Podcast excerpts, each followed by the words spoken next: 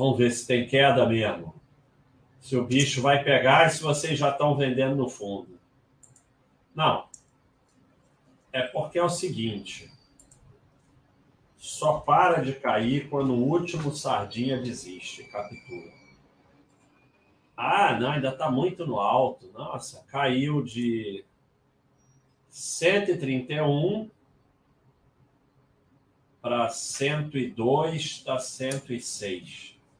É, caiu um pouquinho, né? Mas nada demais. Cair mesmo. Cair mesmo que vocês vão soltar a franga. É lá para baixo do 60. Aí, aí vocês vão soltar a franga. Então, esse vídeo tem mais alguns que eu fiz. É, o que realmente protege durante as quedas. É, ele só está falando esse em especial está falando da sardinhagem, que é o que bom que está caindo que eu vou comprar, não é esse, Thiago? É, é esse é mesmo. Essa... Então, esse mesmo.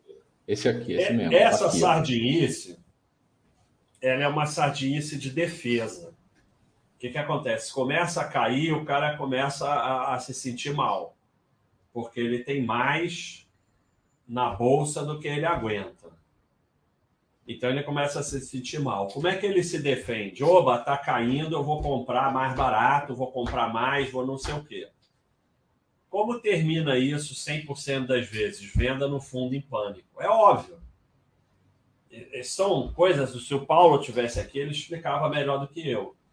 Se você está comemorando queda, quando você não deveria nem, nem saber que está caindo, é porque você está tentando se defender do nervoso que a queda está te causando.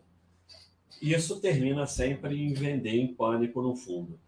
Então, é, a despeito que, na prática, um mercado que tem quedas durante o caminho é melhor para o seu buy and hold do que um mercado que só sobe em linha reta.